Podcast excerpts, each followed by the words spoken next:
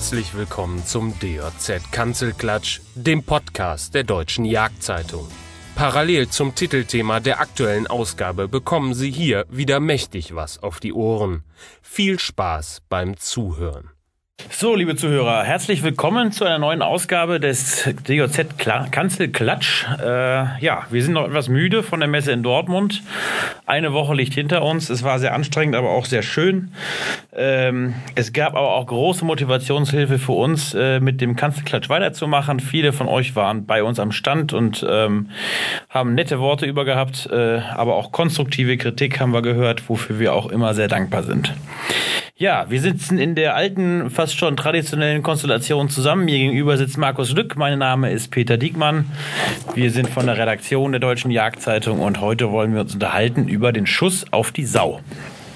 Das Markus. dürfte wohl vielen aufgefallen sein. Bisschen ungewöhnlicher Titel. Die Röntgenblicksau auf dem Titel. Haben es eben noch gesagt.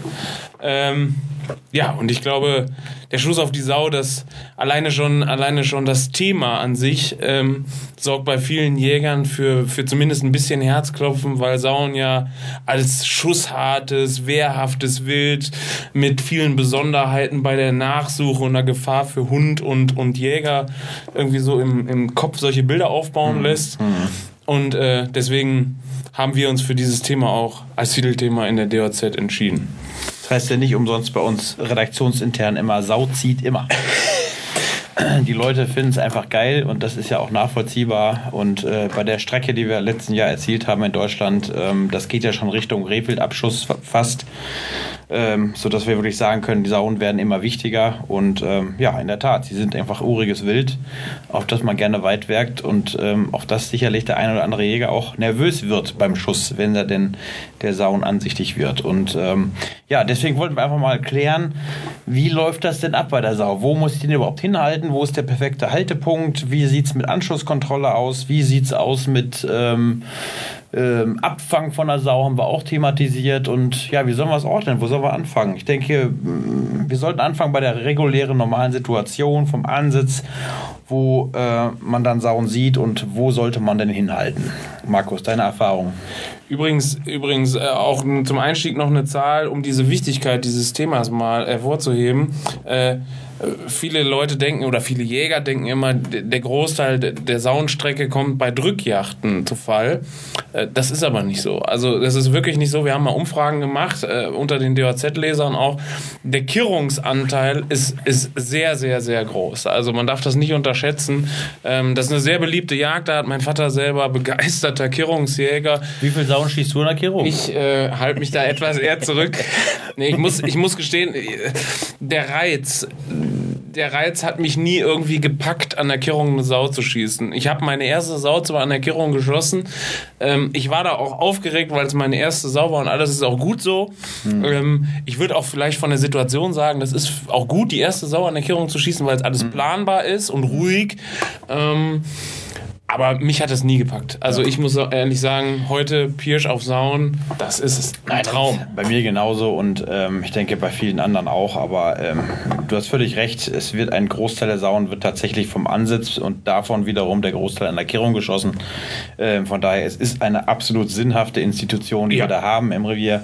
Und ähm, ja, es hat ja auch viele Vorteile. Gerade, Absolut. ich sag mal, um, um auf das Thema zu kommen, Schuss auf die Sau. Äh, Kirjagd hat den riesen Vorteil erstmal, äh, der Jäger hat viel Zeit, zumindest in der Regel, das Wild ordentlich anzusprechen. Der hat eine geordnete Situation.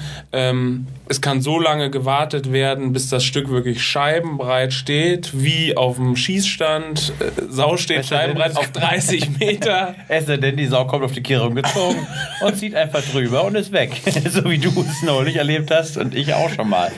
Da ärgert mich man sich dann schwarz, dass man nicht schneller war. Aber du hast recht, Regel, der Regelfall ist natürlich die Sauen, Sauen, sage ich jetzt mal, ja. weil meistens kommen sie ja dann mit mehreren, ähm, kommen auf die Kehrung und dann hast du die Zeit zum Ansprechen und zum sauber, sauber zielen und das auf kurze Distanz. Wobei man auch sagen muss, auf kurze Distanz auf eine Sau zu schießen, ist durchaus auch bei der Pirsch möglich, was wir ja auch sehr, sehr gerne machen, vor allem im Klar. Sommer im Feld, aber auch jetzt im Herbst und Winter, wo man Sauen super anpirschen kann, gerade mit Hilfe von Wärmebildtechnik. Aber ich glaube, das ist eine Sache, da sprechen wir später ja. nochmal drüber.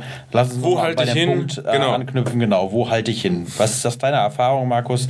Wo hältst du am liebsten hin? Äh, ich muss ganz ehrlich sagen, ich habe so, ich, das gilt aber sowohl für mich bei Rehwild als auch bei Schwarzwild. Für mich eigentlich bei fast allen Wildarten, die ich bejage. Ähm, schieße ich nicht wie, wie in der Jägerprüfung noch gelernt, im Jagdscheinkurs gelernt, hinter das Blatt, sondern ich muss ganz ehrlich gestehen, ich schieße aufs Blatt. Mhm. Ähm, einfach weil ich es gerne habe, dass das Stück am Anschuss liegt, beziehungsweise im Umkreis von 10 Meter. Mhm. Ähm, das muss man nicht. Man, Sauen verenden auch, wenn man kurz hinter das Blatt schießt, mhm. weiß ich alles. Ich habe aber selber keinen Hund, da fängt schon mal an. Mhm. Sauen schweißen nicht immer, das ist ein Riesenproblem, weil das ist bei einem Frischling noch egal. Wenn man aber eine Sau hat, die 50 Kilo aufwiegt, also ein normaler Überläufer, sage ich mal, mhm.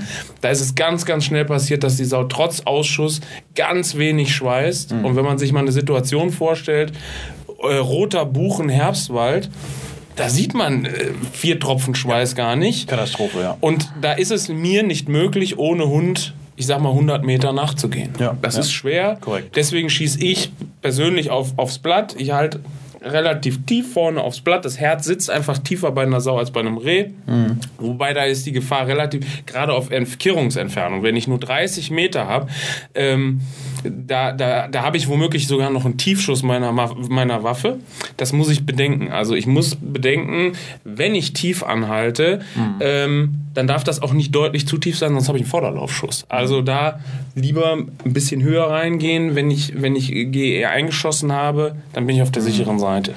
Ich glaube, das ist gerade so eine Problematik bei, bei einer Sau. Also manchmal hat man, manche Leute neigen schon so zu einem zu einem grundsätzlichen Tiefschuss. Genau weil sie auch ganz gerne so ein bisschen verreißen im Schuss und dann nach unten gehen. Äh, manche neigen aber auch zu einem Hochschuss, äh, weil sie Hochblatt an, äh, im, im Prinzip ins Ziel gehen.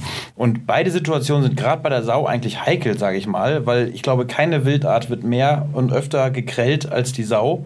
Ähm, und ein, ein Laufschuss will man natürlich auch unbedingt vermeiden. Deshalb ist wahrscheinlich so dieses äh, in der Mitte anhalten, zumindest für ungeübte Schützen, wahrscheinlich das Sinnvollste und das tatsächlich auf dem Blatt und nicht hinter dem Blatt. Äh, von mir aus auch noch hinter dem Blatt. Aber was bei einer Sau eben wirklich bedacht werden muss, und das sieht man bei uns auf dem Titelbild auch ganz schön, ist der Verlauf der Wirbelsäule die eben im Gegensatz zu ähm, Schalenwildarten wie Reh oder Rotwild nicht gerade verläuft und dann im Prinzip nach oben verläuft bis zum Haupt, sondern die macht eben, diese Wirbelsäule macht einen Riesenknick nach unten äh, und verläuft sozusagen U-förmig wieder hoch bis, äh, bis zum Kopf.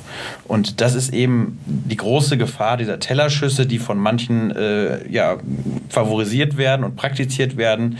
Du hast eine Riesengefahr bei Sauen, dass so ein Tellerschuss eben nicht tödlich ist, weil die, ähm, weil die Wirbelsäule eben nicht verletzt wird und nur das, der Bereich des Nackens, sage ich mal, wo keine tödliche, tödliche Verletzung irgendwie daraus resultiert. Und diese Sauen dann im Rahmen einer Nachsuche zu bekommen, ist beinahe ausgeschlossen.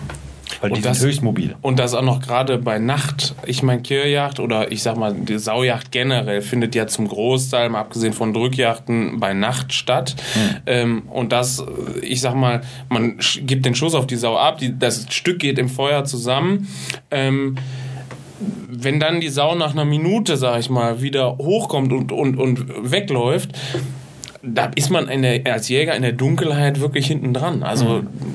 ja, man hat halt keine Chance. Also ich habe selber nee. schon, schon, ich glaube, dreimal erlebt, dass ich eine Sau gekrellt habe und ähm, man ist da sowas von baff in der Situation, weil, weil eine, eine, gekrellte Sau, die liegt ja sofort. Ja. ja. Die liegt und da ist sie prima auf dem Ansitz, super. So, und dann hat natürlich hat man gelernt, dann sofort zu repetieren und nochmal auf ein Stück drauf zu bleiben und dann bleibst du drauf und nach zwei Minuten oder sowas sagst du, okay, jetzt ist aber mal gut, jetzt nehme ich die Waffe mal runter und dann siehst du wirklich im Augenwinkel oder wenn du nochmal im Fernglas hinguckst, zack, die Sau steht auf und rennt weg, als wäre nichts gewesen. Und ähm, das, ähm, das ist wirklich eine ganz doofe Situation, weil also keine einzige von den Sauen, die ich da mal gekrellt habe, haben wir bei der Nachsuche bekommen. Und das ist auch der Regelfall. Eine gekrälte Sau bekommst du nicht. Deshalb, ja, um das abzuschließen mit dem idealen Haltepunkt, sage ich mal. Ähm, Blattbereich, von mir aus auch hinterm Blatt, ähm, von mir aus unten, wenn man wirklich sicher schießen kann und nicht dazu neigt, irgendwie ein bisschen zu tief abzukommen, dass man im Schuss irgendwie ein bisschen die Waffe zerreißt, äh, verreißt und ähm, ja, maximal mittig im Wildkörper, bloß nicht Hochblatt. Hochblatt ist eine ganz, ganz heikle Geschichte bei einer Sau. Ja, man hat halt auch ähm, neben der gekrümmten Wirbelsäule hat man noch das zusätzliche Problem, dass Sauen gerade oben auf dem Widerriss relativ lange Borsten haben. Der Wildkörper wirkt dadurch gigantisch. Äh, selbst, äh, ich sag mal, ja, normale Sauen, 30, 40, 50 Kilo, die wirken dadurch sehr, sehr, sehr groß. Gerade mhm. wenn man keinen unmittelbaren Vergleich hat von einem Stück, wo man weiß, wie schwer das in Wirklichkeit auch ist. Mhm. Und dann neigt man einfach dazu, viel zu hoch ins Ziel zu gehen. Mhm. Und das ist tödlich, also das ist nicht tödlich gerade dahingehend. Ja. Das ist das Problem. Ja. ja. Ich meine, das ist immer die Idealsituation, die wir jetzt beschrieben haben. Eine Sau, die breit steht. Klar. Ähm, es gibt natürlich andere Situationen, wo eine Sau nicht ganz breit steht. Ich erinnere mich aus dem Sommer an eine Situation, wo drei Überläufer ins, vom Wald ins Feld gezogen sind. Mein Sitz war da positioniert an der Grenze zwischen Wald und Feld. Und ähm, die haben direkt Gas gegeben. Und ich wollte es nicht wieder auf der Drückjagd da auf eine flüchtige Sau schießen, deswegen habe ich sie dann angequäkt, zum, zum Stehen gebracht. So, und da war dann im Prinzip, ja, zwei standen komplett spitz von hinten zu mir, sodass ich da eigentlich gar nicht richtig schießen konnte. Und die eine hat dann ihren Kopf so leicht gedreht, dass sie dann wirklich ähm, schön den Nacken breit stellte, sozusagen. Ja, und da war es natürlich dann auch gut möglich, eben da ähm, auf den Teller zu schießen, was auch ein sicherer, in dem Fall sicherer Schuss, weil auf kurze Distanz war. Ähm, und die Sau macht dann in dem Fall natürlich gar nichts mehr. Wenn dieser Schuss sitzt, dann, dann sitzt er perfekt. Ne? Genauso kann man in der Situation, wenn sie jetzt halb spitz steht, sage ich mal, von hinten aufs Blatt schießen, äh, also so schräg hinters Blatt. Ähm, das ist auch ein wunderbarer Schuss, den man da antragen kann. Wichtig ist aber in jedem Fall, dass man, dass man irgendwo eben diesen, diesen Kammerbereich trifft. Ne? Ähm, also klar, beim Nackenschuss funktioniert das nicht, aber wenn man sich da sicher genug ist, kann man den durchaus auch anwenden. Aber vielleicht nochmal gerade um diesen von mir eingangs favorisierten Schuss mittig aufs Blatt auch zu, zu sagen, also mit Zerstörung eines oder sogar beider Blätter, was Wildbrettverlust ist, bin ich mir auch bewusst.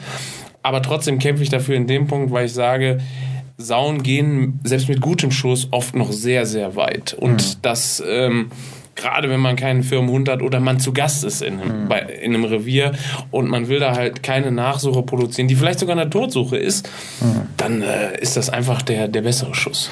Ja, der Wildbrettverlust, der wird immer so oft angeführt von als Argument, aber ähm, man muss das einfach auch mal so sehen. Natürlich kann ich bei einer, bei einer schwereren Sau, die 50, 60 Kilo hat, da reden wir schon von, von ein paar Kilo Wildbrett, die auch an Blättern dran sind. Das ist auch keine Frage, ja. aber es wird ja auch immer gerne beim Reh vorgebracht, dieses Argument. So, und da haben mich zwei Blätter mit Knochen, die äh, zusammen vielleicht anderthalb äh, Kilo wiegen, äh, was dann an Fleisch übrig bleibt und vor allem, wem will, will, man das denn verkaufen? Also wer kauft denn heutzutage noch ein Blatt, was ich schade finde, weil es Topfleisch ist, das muss nur richtig zubereitet werden, dann ist das äußerst schmackhaft und saftig, aber ähm, das wissen ja die wenigsten und die meisten wollen ja äh, Rücken haben oder irgendwas aus der Keule.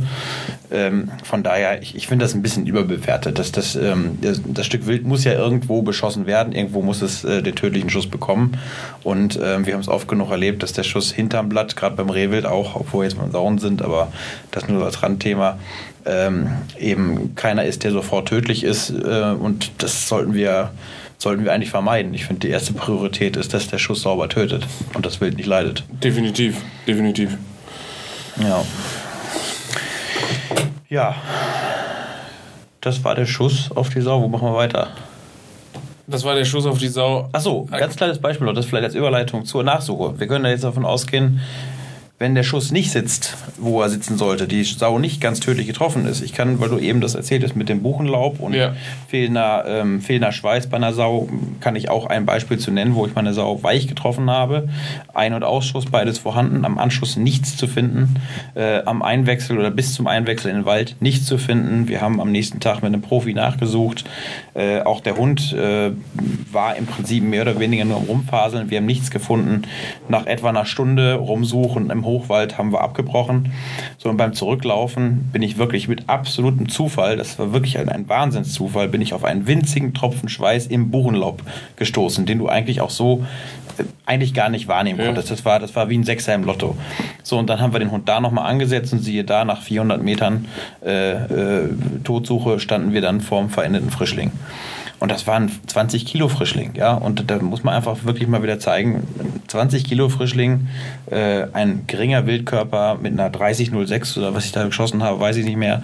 Auf jeden Fall einem hochwildtauglichen Kaliber mit Ein- und Ausschuss und trotzdem war kaum Schweiß zu finden. Deswegen, also da muss man wirklich mal sagen, ähm, ganz oft gehen die Leute sagen, ja, ich habe vorbeigeschossen, die Sau ist weggerannt und am Anschluss habe ich nichts gefunden, da brauchen wir nicht nachsuchen, ist nichts. Das ist wirklich ein Irrglaube. Man muss jede Sau nachsuchen. Ähm, das ist ganz, ganz wichtig, weil wie oft schiebt sich da feist voll ein Ausschuss ähm, und wir haben keinen Schweiß, das sagt bei einer Sau überhaupt nichts aus. Ja, ein anderes, ein anderes sehr, sehr gutes Beispiel verdeutlicht auch nochmal die Problematik bei Nacht. Du, du hast die Sau selber nachgesucht. Äh, wir hatten im, im vergangenen Sommer, hat ein guter, hat ein, hat ein Kollege von uns äh, hier bei dem Revier, was ich betreue, ein Keilerchen geschossen um die 80 Kilo mhm. am Mais. Keilerchen. Ja, um die 80 Kilo.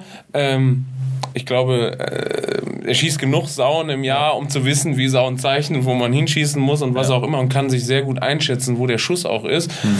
Und alleine durch diese Situation am Anschluss kein Schweiß. Mhm wurde er sich immer unsicherer und war am Ende sogar der Meinung, er hätte irgendwie Mist gemacht oder mhm. äh, ganz woanders. Und der Schuss war perfekt. Die Sau ja. lag nach, gar nicht, 25, 30 Metern ja. oder so. Ja. Von dem her, gerade nachts, du siehst das mhm. Zeichnen nicht sogar, weil, weil eventuell noch Mündungsfeuer da ist, das Licht mhm. sowieso schon schlecht ist. Sauen zeichnen ja eh in der Regel schlecht. Ja, ne? und dann. Und, ähm, das kommt noch hinzu, das stimmt. Ja, und das ist, das ist eben auch so eine Sache, dass. Ähm, Sauen werden in aller Regel, zumindest vom Ansitz äh, oder auf der Pirsch, werden sie in aller Regel bei schlechtem Licht geschossen ja. äh, in der Nacht. So, da sind die Umrisse nochmal ganz anders, da nehme ich es anderes wahr. Da ist natürlich auch die Gefahr eines Fehlschusses viel größer als jetzt bei Tageslicht. Und ähm, da wären wir beim nächsten schönen Thema ähm, der Nachtsicht bzw. dem Wärmebild, der Wärmebildtechnik. Ähm, Gerade die Wärmebildtechnik ist ja nun in den letzten Jahren irgendwie ähm, extrem in Mode gekommen und zu Recht, wie ich finde weil sie einfach ganz andere Einblicke nochmal gewährt als die Nachtsichttechnik, die sicherlich auch ihre Vorteile hat und Berechtigung hat. Ähm, ja, es ist jetzt im Rahmen der ASP so, dass die Bundesländer, wenn mich nicht alles täuscht, Bayern und Baden-Württemberg die Möglichkeit einräumen, für bestimmte betroffene Reviere Ausnahmegenehmigungen zuzulassen, dass man eben auch ähm, Wärmebild- und Nachtsichttechnik als Zieltechnik ähm, benutzen kann. Äh, soweit ich weiß, auch zeitlich begrenzt erstmal. Ähm, das hilft natürlich allen anderen Jägern in allen anderen Bundesländern herzlich wenig. Ähm, und man muss da sicherlich auch differenzieren zwischen ähm, ja, normaler Beobachtungstechnik, sage ich mal, und solcher Technik, die eben als Zielhilfe dann auch eingesetzt wird.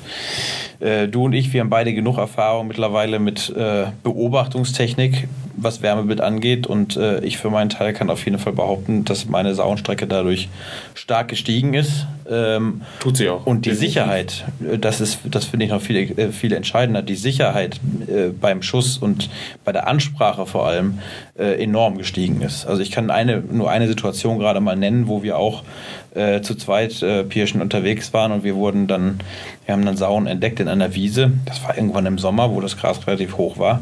So, und in der normalen Situation, wir hatten Mond, hätte ich diese drei Stücke gesehen, hätte ich sie wahrscheinlich für Überläufer gehalten, ohne Frischlinge dabei und hätte eine davon geschossen. Durch die Wärmebildtechnik habe ich da tatsächlich die Frischlinge gesehen. Da waren noch, weiß nicht, drei, vier kleinere Frischlinge dabei im hohen Gras, die äh, man keinesfalls schießen konnte, weil man sie in die normale Optik nicht reinbekommen hat. Aber durch die Wärmebildtechnik habe ich sie gesehen, sodass wir eben keine von diesen Sauen geschossen haben. Ähm, Aber das, das muss man noch mal ganz klar dazu sagen. Aktuell darf man halt zumindest in den meisten Revieren kann man den Vorteil nutzen, um Wild zu finden. Das ist aus meiner Sicht einer der größten Vorteile, die Wärmebild bietet, weil ich halt über größere Entfernungen, mehrere hundert Meter, durch diese hellen äh, gelben oder roten Punkte in meinem Bild Wild finde und es gezielt angehen kann. Mhm. Und die Ansprache des Wilds einfach super. Ich kann Frischlinge sehen, wie du eben gesagt hast aber ich kann es halt in den meisten, muss ich, äh, in den meisten Regionen, Revieren, weil es halt noch nicht erlaubt ist und auch erstmal anscheinend auch nicht erlaubt wird, glaube ich zumindest vorerst. Ähm, die Welle ist so ein bisschen abgeflaut. Ich glaube, es ist noch nicht mehr so viel Thema. Ähm, ASP ist ja auch so ein bisschen aus der Öffentlichkeit, zumindest aus meiner Sicht, zurückgedrängt worden. Ähm, Aber man muss halt heute noch in den meisten Revieren durchs normale Zielfernrohr schießen und da habe ich halt keinen Vorteil. Ähm, ich kann vorher ansprechen und muss danach normal mit meinem Zielfernrohr schießen. Ja, richtig. Ja. Ganz klare Sache. Und da muss man eben auch ganz klar sagen, wenn, äh, wenn es darum geht, das als Nacht, also als, als Zieltechnik einzusetzen, wenn, also wenn es um die Argumentation geht, das ist für und wider, äh, muss ich einfach sagen, es bietet ein, ein einen riesengroßen Vorteil bei der sicheren Schussabgabe. Ne? Weil ich meine, machen wir uns nichts vor. Sauen sind überwiegend nachts äh, zu bejagen und da wird halt oft auf schwarze Klumpen im wahrsten Sinne des Wortes geschossen, äh, auch ohne vorherige Beobachtung durch ein Wärmebildgerät. Das heißt, ich weiß gar nicht so richtig, äh, worauf ich da schieße. Also sollte man natürlich, aber es gibt immer wieder Fälle, wo Leute auf Sauen schießen, ohne dass die genaue Ansprache vorher hatten. Und wenn das Licht so schlecht ist, dann weiß ich auch manchmal gar nicht so sicher, wo ich da jetzt genau hinziele. Also, ne, wenn ich Wärmebild oder Nachtsicht in der Zieltechnik mit drin habe, dann kann ich natürlich einen viel, viel sichereren und gezielteren Schuss abgeben als ohne. Klar. Das muss man einfach als Pro-Argument immer wieder in, in den Fokus stellen. Man kann, natürlich, es gibt viele Pro- und Kontra-Argumente für, für beide Sachen. Aber ähm, ich glaube, was, was den Tierschutz angeht, äh, ist das durchaus eine Überlegung wert, das eben zuzulassen. Jetzt hoffen wir aber, dass der Schuss gut war. Die Sau liegt aber trotzdem nicht am Anschuss. Kommt mhm. leider häufig genug vor. Oder was heißt leider? Kommt häufig genug vor. Ist halt Jagdpraxis, ganz normal. Ähm, Anschusskontrolle. Mhm. Wonach guckst du da gezielt? Ist es nur Schweiß oder worauf konzentrierst du dich? Was ist da wichtig? Man sollte äh, vorher vielleicht mal sagen, die Sache vor dem Schuss. Ähm, wie oft ist der Anschuss nicht zu finden? Weil man eben nicht genau geguckt hat, wo stand denn das Stück. Gerade wenn ich in einer hohen Wiese schieße oder überhaupt in einer Wiese oder in einem Feldbereich, ähm, da den Anschuss genau zu finden, ist natürlich schwierig. Was wahnsinnig hilft, ist natürlich ein Entfernungsmesser. Wenn ich äh, vor dem Schuss nochmal noch mal schnell laser, auf welche Entfernung das ist, dann kann ich vom Anschuss zurücklasern zum Hochsitz und weiß ziemlich genau, in welchem Bereich ich gucken muss. Und ähm, natürlich in der Verlängerung der Schusslinie äh, prägnante Punkte merken, wie bestimmte Bäume.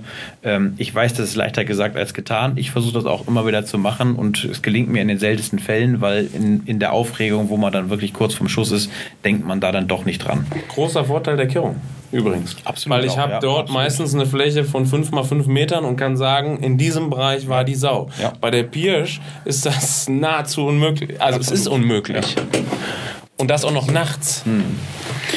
Aber wenn ich dann den Anschluss gefunden habe, sage ich mal, dann ist es natürlich, ja, dann ist es interessant, was liegt da rum? Was liegen da für Borsten rum? Wie lang sind die? Woher stammen die? Aus welchem Bereich? Wenn ich lange Borsten habe, dann stammen die in der Regel jetzt nicht vom unteren Teil der Sau, sondern eher vom, vom mittleren oder meistens sogar vom oberen Teil der Sau, mhm. wo, die, wo die Borsten sehr, sehr lang sind. Ähm, habe ich Knochen am Anschluss? Der Klassiker, das deutet auf einen Laufschuss hin. Ganz, ganz wichtig, die Farbe des Schweißes, wenn ich den Schweiß, Schweiß finde, deutet auch darauf hin, habe ich vielleicht einen Lungenschuss, heller, heller, hellroter Schweiß ist ein Lungenschuss, dunkelroter Schweiß äh, ist eher ein Leberschuss, der ist dann auch oft so ein bisschen grisselig, riecht auch ein bisschen, also schmeckt auch danach. Ähm, das sind also diese Klassiker, die man am Anschluss dann so gucken kann und weiß, okay, womit habe ich es da zu tun? Und dann ist natürlich die Frage, äh, in welcher Vegetation befinde ich mich? ähm, kann ich davon ausgehen, dass es eine Todsuche ist oder nicht. Habe ich hellen Lungenschweiß, kann ich von einer Todsuche ausgehen. Und dann ist es aus meiner Sicht auch durchaus legitim, dieser Schweißfährte, egal ob mit Hund oder ohne Hund, äh, zu folgen. Zumindest, sage ich mal, bis 100, 200 Meter wenn eine Sau nach 200 Metern noch nicht liegt, dann passt da irgendwas nicht. Dann sollte man wirklich sagen, komm, ich breche jetzt ab äh, und kümmere mich am nächsten Morgen darum.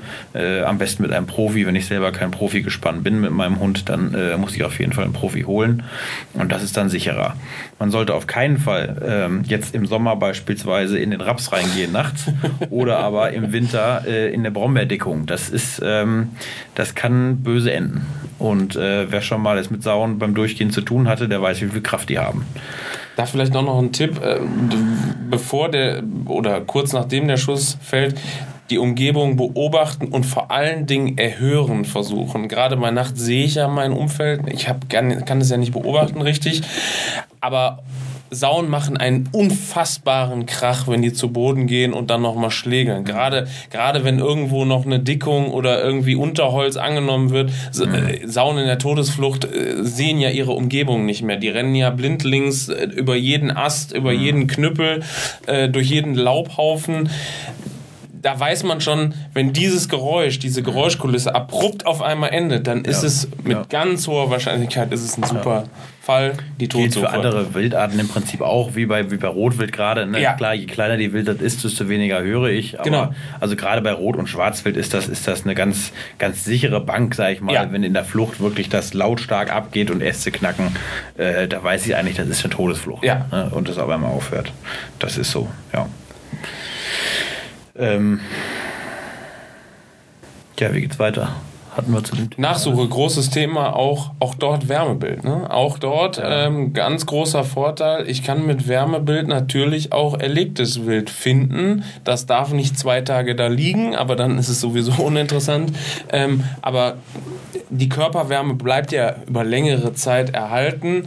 Ähm, deswegen beim Blick durch ein Wärmebildgerät kann ich damit auch eine Nachsuche bestreiten.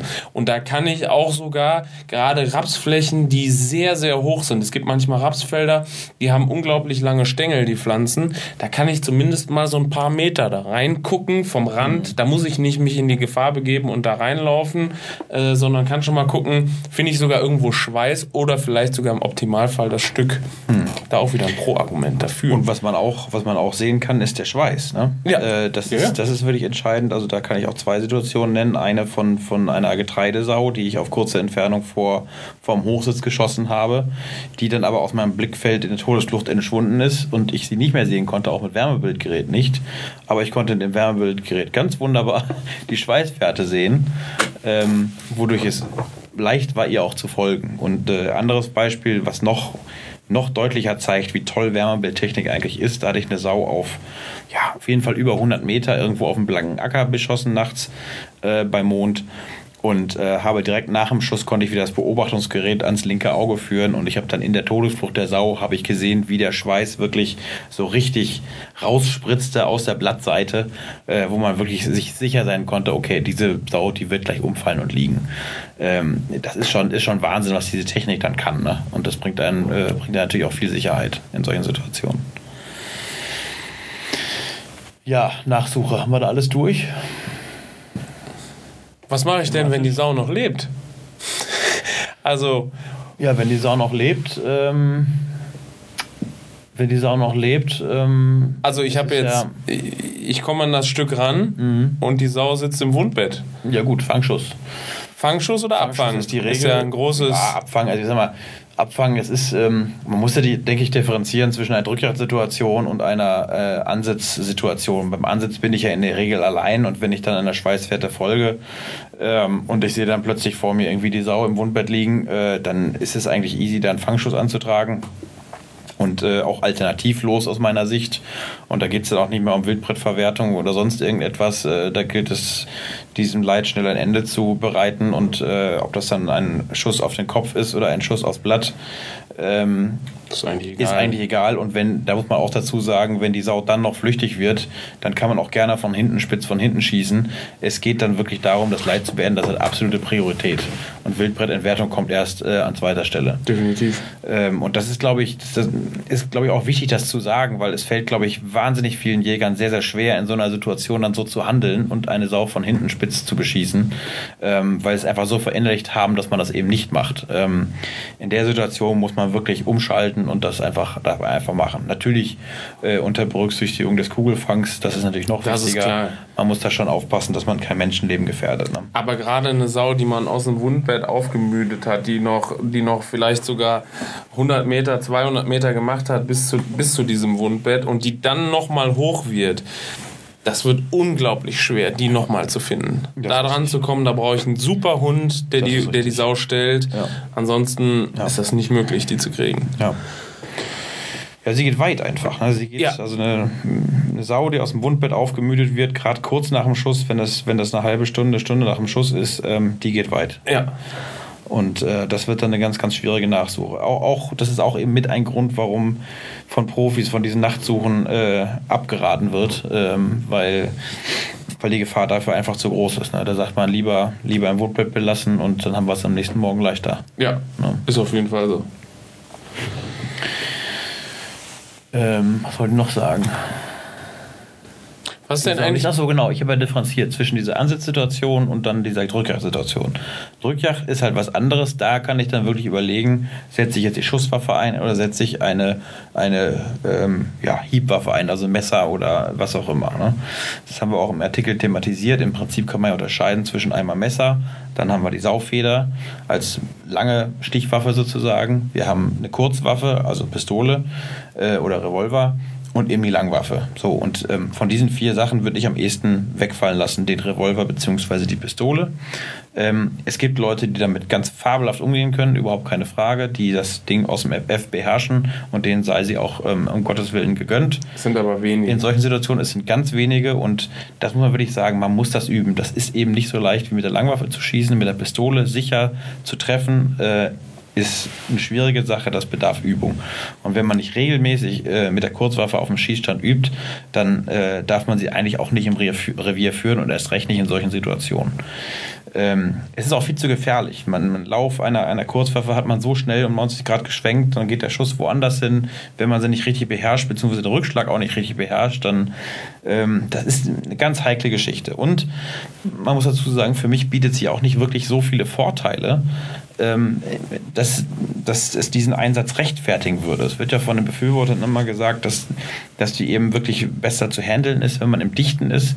Aber da muss ich auch ganz ehrlich sagen, im Dichten, ähm, ja, natürlich geht man mal da rein. Aber ähm, wenn dann der Keiler kommt und ich sitze da auf allen Vieren in einem, in einem Tunnel, in einem Brombeeren drin, dann ist das auch ein sehr heikler Schuss, dann plötzlich einfach nach vorne zu schießen. In der Regel ist ein Hund mit dabei.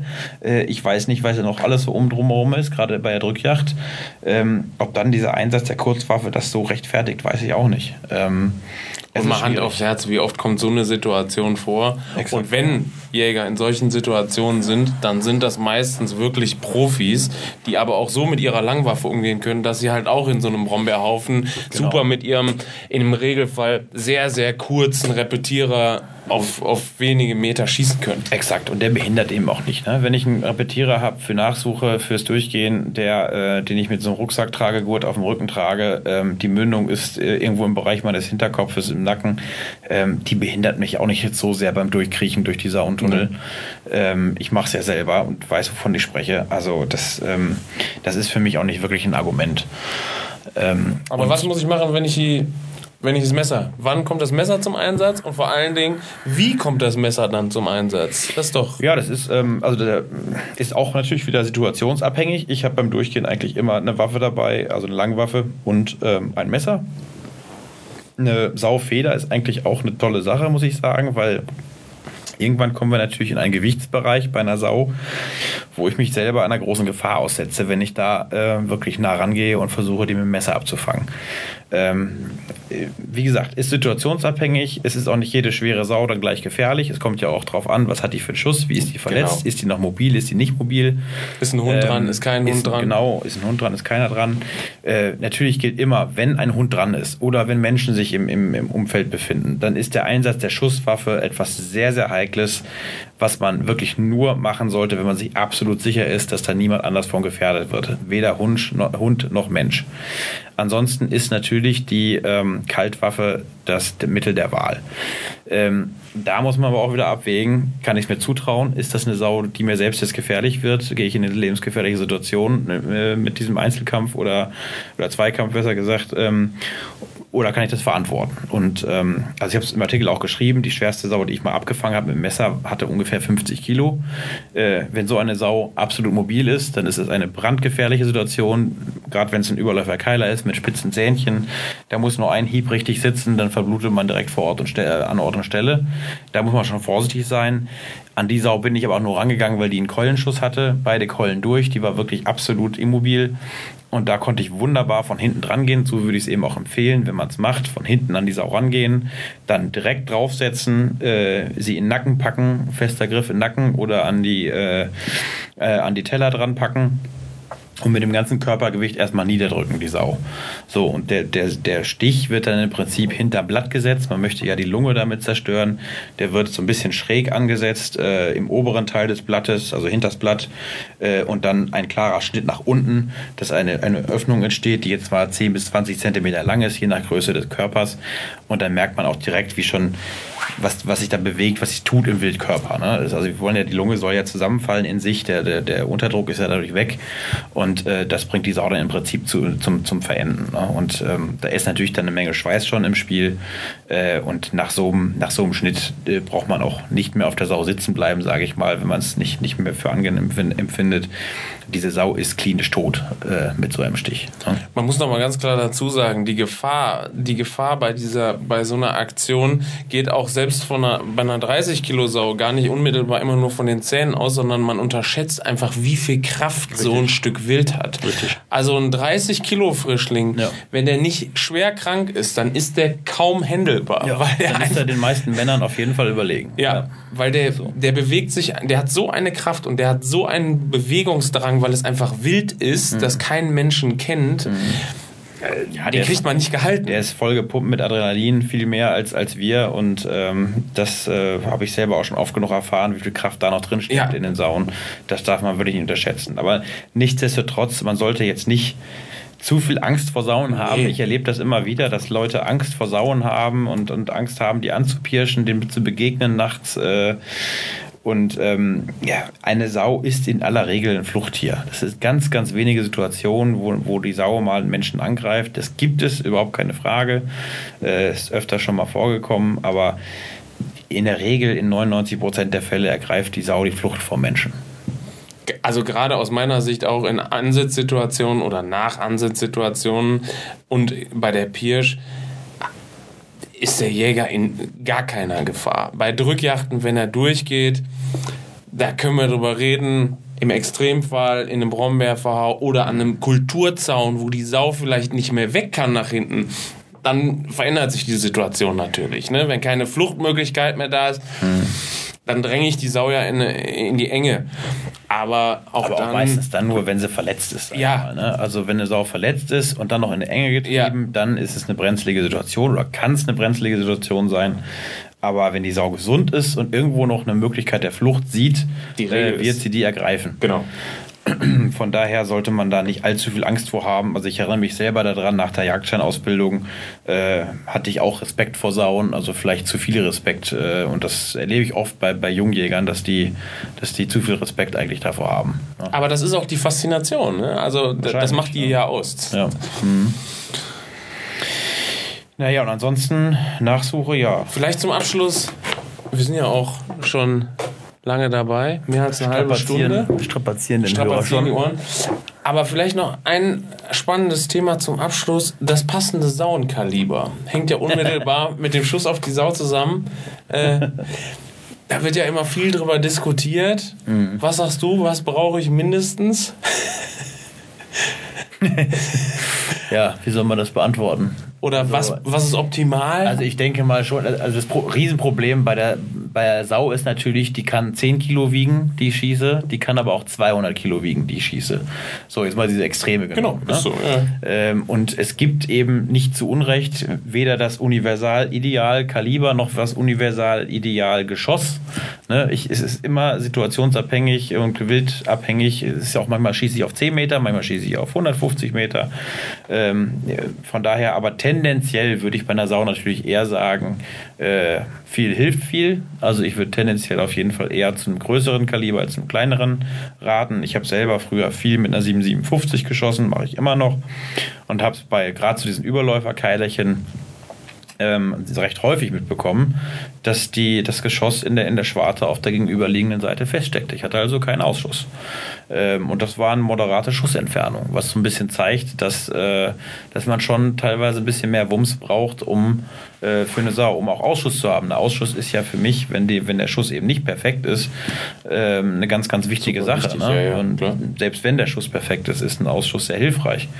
Ähm, von daher so alles im Kaliberbereich, sag ich mal 764, 3006, 270 Winchester, die sind so in einem Bereich. Da würde ich sagen, das ist so das Mindeste, was ich, was ich sagen würde. Natürlich kann man es auch mit einer 757 schießen, auch mit einer 6557, alles möglich. Selbst kleinere Kaliber, die nicht zugelassen sind, sind sicherlich beim, bei einer ordentlichen äh, Treffer, mit ordentlichen Treffersitz äh, tödlich. Ähm, aber man muss halt immer von dem Fall ausgehen und das sagen auch die Nachsuchenführer immer gerne, dass ein Schuss eben nicht perfekt sitzt und dass ein Schuss irgendwo äh, ja, weich sitzt oder in Keulen sitzt oder wo auch immer. Und da ist es dann ganz klar, ähm, je mehr Zerstörung ich anrichte, also je größer das Kaliber ist, äh, desto mehr Zerstörung richte ich in der Regel an äh, und desto besser ist es, ein größeres Kaliber zu benutzen. Jo. Da sind wir mit der 3006 ganz gut bedient, oder? Ich glaube, damit haben wir genug Sauen geschossen. Das ist auch, glaube ich, so. Ja, und da muss ich auch wirklich sagen, ich habe bei der, bei der 3006, also ich schieße eigentlich gleich viele Stücke mit der 3006 und mit einer 757 bzw. 757R. Ähm, und bei einer 3006 ist mir das, glaube ich, auch noch nicht vorgekommen, dass ich eben keinen Ausschuss hatte äh, bei einer Sau. Das ist, das ist auch nicht umsonst ein derzeit sehr, sehr beliebtes Kaliber unter, unter den Jägern. Ne? Wobei man wirklich da nochmal, ich habe es eben schon gesagt, trotzdem noch eine Betonung, eine 764, eine 270 Winchester Kann das genauso gut spielt in genau dem gleichen Leistungsbereich. Absolut. Ne? 857, äh, ganz beliebtes Sauenkaliber, ja, hat man sogar noch den ja. Vorteil, den viele Hundeführer immer anführen, 8 mm Durchmesser. Mhm. Bei den Hundeführern geht es ja oft nicht um, um die Energie, die hinten dran kommt, mhm. sondern um den Querschnitt, den das Geschoss hat. Ja. Äh, einfach damit der Ausschuss möglichst groß ist. Mhm. Ne? Das mhm. Ja. Jo. Ja, ich denke, wir haben nicht alles thematisiert, aber eine ganze Menge. Und wenn irgendwelche Fragen noch da sind, ihr könnt uns natürlich auch jederzeit gerne per E-Mail kontaktieren oder auch anrufen. Ein Blick in unsere Zeitschrift ins Impressum offenbart unsere Telefonnummern und E-Mails. Äh, ansonsten freuen wir uns auch jederzeit, wie anfangs erwähnt, über konstruktive Kritik oder irgendwelche Wünsche, was wir nochmal zum Thema machen sollten. Und insofern ja, wünschen wir für den Monat Februar, wo die Sauen noch offen sind, noch ein bisschen weit mal Heil. Und hören uns dann im nächsten Podcast wieder mit einem ja, Jagd praktisch fernen Thema. Es geht um Brauchtum. Oh je, oh je. Ja, dann, wir hoffen, dass man beim nächsten Mal wieder zuhört. Und ja, bis dahin. Ciao, ciao. Das war der DJZ Kanzelklatsch. Wenn Sie die DJZ nicht nur hören, sondern auch lesen und im Bewegtbild sehen möchten, dann ab zum Kiosk. Oder noch besser, gleich ein Abo abschließen. Denn jedem Aboheft der Deutschen Jagdzeitung liegt eine DVD mit spannenden Jagdvideos bei.